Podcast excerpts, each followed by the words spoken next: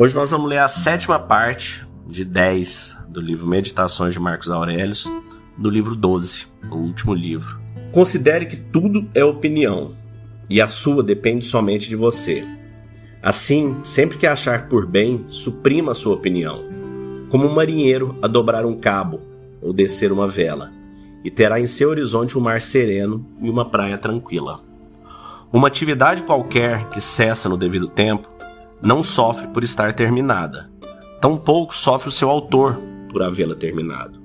Sendo assim, o conjunto de atividades que é a vida, quando se encerra em seu devido tempo, não sofre por haver acabado, nem sofre quem lhe encerrou. Ora, sabemos que é a natureza que determina o tempo e o limite da vida. Às vezes, a natureza própria do ser, devido à velhice, mas sempre a natureza universal, através da renovação de seus elementos, o que lhe permite conservar a vitalidade e a juventude do mundo. Tudo que convém ao universo é sempre belo e oportuno. O fim da vida não é um mal para o indivíduo, pois não lhe causa nenhuma vergonha, visto que independe da sua vontade e não causa prejuízo à sociedade como um todo.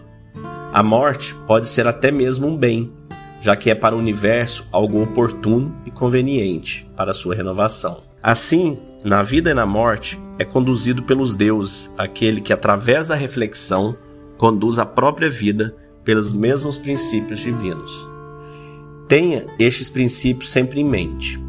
Primeiro, nas coisas que realiza, nada faça sem um plano anterior, nem de forma contrária à justiça. No que se refere aos eventos exteriores, imaginem que ocorre devido ao acaso ou à providência. Perceba que não há como censurar o acaso ou incriminar a providência. Segundo, sobre o que vem a ser o homem, investigue desde o momento da sua concepção até aquele em que ele recebe uma alma, e daí até quando a entrega de volta. Analisa quais os elementos que o compõem e em quais ele desvanecerá. Terceiro, se acaso você pudesse se elevar aos céus, contemplaria os afazeres humanos em toda a sua diversidade e ao mesmo tempo a multidão de todos os seres que habitam o ar e o éter. Ora, considere que tantas quantas fossem as vezes que se elevasse, ainda veria as mesmas coisas, repetidas e efêmeras. Seriam elas realmente motivo para termos orgulho?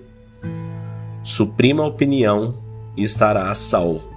Quem lhe pede de agir assim? Bom, acho esse trecho muito interessante. Ele inicia já, né, dizendo que considere que tudo é opinião. Essa é uma frase muito forte do Marcos Aurelius, muito inspirada em Epiteto também, que tudo é a nossa opinião e nós temos o controle de como a gente vai opinar mentalmente sobre alguma coisa. Você tem dentro de você o poder de definir se algo é bom, se é ruim ou se é indiferente. Então, às vezes, a gente na nossa vida, a gente classifica várias coisas que nos tiram da nossa zona de conforto como coisas ruins. E a gente sofre por isso e a gente fica aterrorizado algumas vezes, com medo, por algo que nem existe, que talvez nem venha a existir, mas simplesmente pelo nosso medo, pela nossa ansiedade. Então, como ele disse, a gente tem esse poder de validar esse ponto. A gente tem o poder de dar a nossa opinião. E é nela que reside a nossa força de vermos algo bom como bom, algo ruim como indiferente e assim mantermos a nossa mente mais tranquila, a nossa mente mais em paz. Outro ponto bonito que ele fala é que a natureza renova a vida para manter a vitalidade e a juventude do mundo. Tem um discurso do Steve Jobs que ele deu para Stanford, que a gente lá no episódio, se não me engano, 53, 54, 55, eu li esse discurso e trouxe toda a relação desse discurso com o estoicismo. E o Steve Jobs fala algo muito parecido com essa frase. A natureza, Deus, tira da terra o que é velho para dar espaço para o novo. É muito parecido com essa frase, né? E aqui o Marcos Aurélio diz que o fim da vida não é mal para o indivíduo, pois não lhe causa vergonha, visto que independe da sua vontade não causa prejuízo à sociedade. Ou seja, a gente realmente entender que nós somos passageiros. Nossa vida vem, nossa vida vai. E ele termina aqui, né, por fim, trazendo alguns princípios é, que ele avalia durante o dia dele, onde no primeiro princípio não adianta você ir contra qualquer coisa que te aconteça, né? Não adianta você ir contrário à providência. Portanto, não tem como você censurar a providência, não tem como você censurar a Deus. Se aquilo acontece, era para acontecer. Reaja de forma que você resolva saia daquela situação ou enfrente aquela situação da maneira que você pode.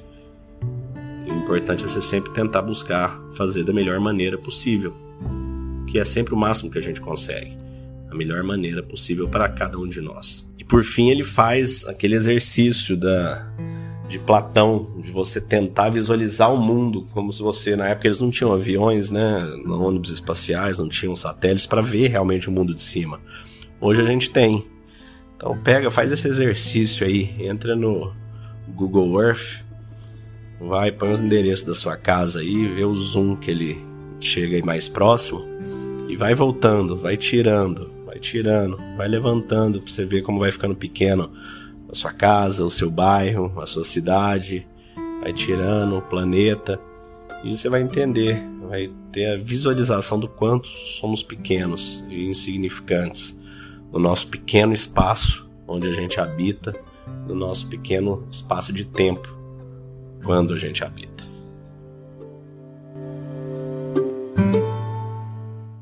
Calma da mente é conexão, intencionalidade, foco por uma vida que vale a pena ser vivida. Acreditamos que a sociedade está enfrentando desafios significativos, com níveis alarmantes de ansiedade, medo e depressão.